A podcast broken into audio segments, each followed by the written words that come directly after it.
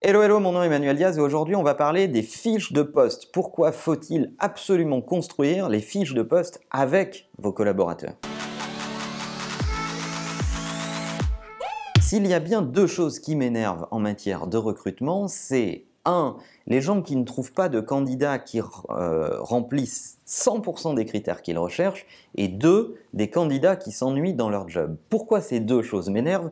Parce que ce sont les racines d'un même mal, et ce mal, c'est des fiches de poste trop rigides. J'aime bien cette phrase qui dit que on conçoit des jobs pour des robots tant qu'ils sont euh, exhaustifs et précis, et finalement les fait exécuter à des humains qui n'ont pas beaucoup de chances de réussir dans cette job-là.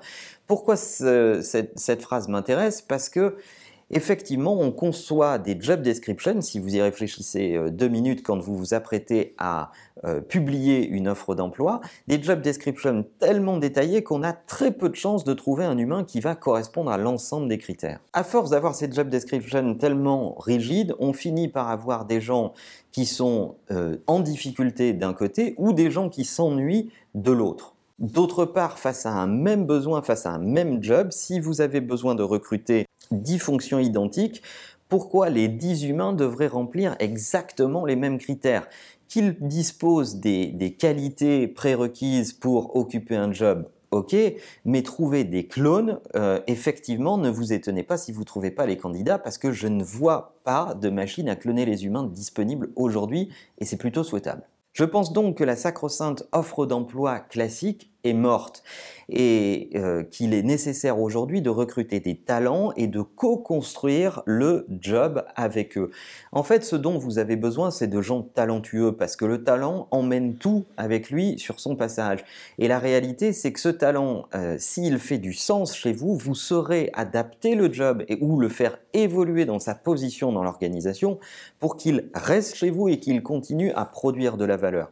Alors, il est peut-être plus intelligent de démarrer par de la détection de talent. Et la détection de talent, elle ne se fait pas par des job descriptions. La détection de talent, elle peut se faire de plein d'autres façons, en euh, demandant aux gens de vous montrer ce qu'ils ont déjà fait, en leur demandant de euh, montrer des travaux perso, en parlant de euh, leur motivation, en vous exposant vous en tant qu'entreprise pour parler du projet que vous souhaitez atteindre et pour lequel vous avez besoin de talent.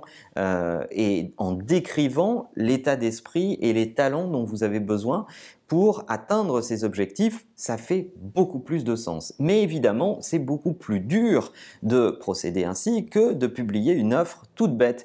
Et d'ailleurs, euh, chez nous, chez Imakina, on a encore des progrès à faire là-dessus. Euh, dans certains pays, on fait ça beaucoup mieux. Et chez Imakina aux Pays-Bas, par exemple, on est très fort pour pouvoir décrire plutôt un projet et, laisser les gens candidater sur ces projets. dans d'autres pays, on publie des offres assez classique et je pense qu'on a encore besoin de progresser là-dessus. Euh, tout ça demande d'avoir une capacité à s'exposer, à raconter quels sont ses objectifs, à soulever le coin du voile de la société pour montrer comment ça fonctionne à l'intérieur, à fabriquer du contenu et des convictions comme je fais sur cette chaîne pour essayer de faire comprendre comment Imakina résonne et de quel type de profil on a besoin par affinité avec ce contenu, ça me paraît plus intelligent que de publier de simples offres d'emploi. Alors comment avez-vous été recruté? Est-ce que vous avez été recruté par une simple offre d'emploi? Est-ce que vous avez déjà vécu des processus de recrutement beaucoup plus originaux? Et si oui, lesquels? Racontez tout ça dans les expériences, je suis sûr que ça va intéresser tout un tas de gens qui suivent la chaîne. Et en attendant, n'oubliez pas que la meilleure façon de marcher, c'est de vous abonner. À bientôt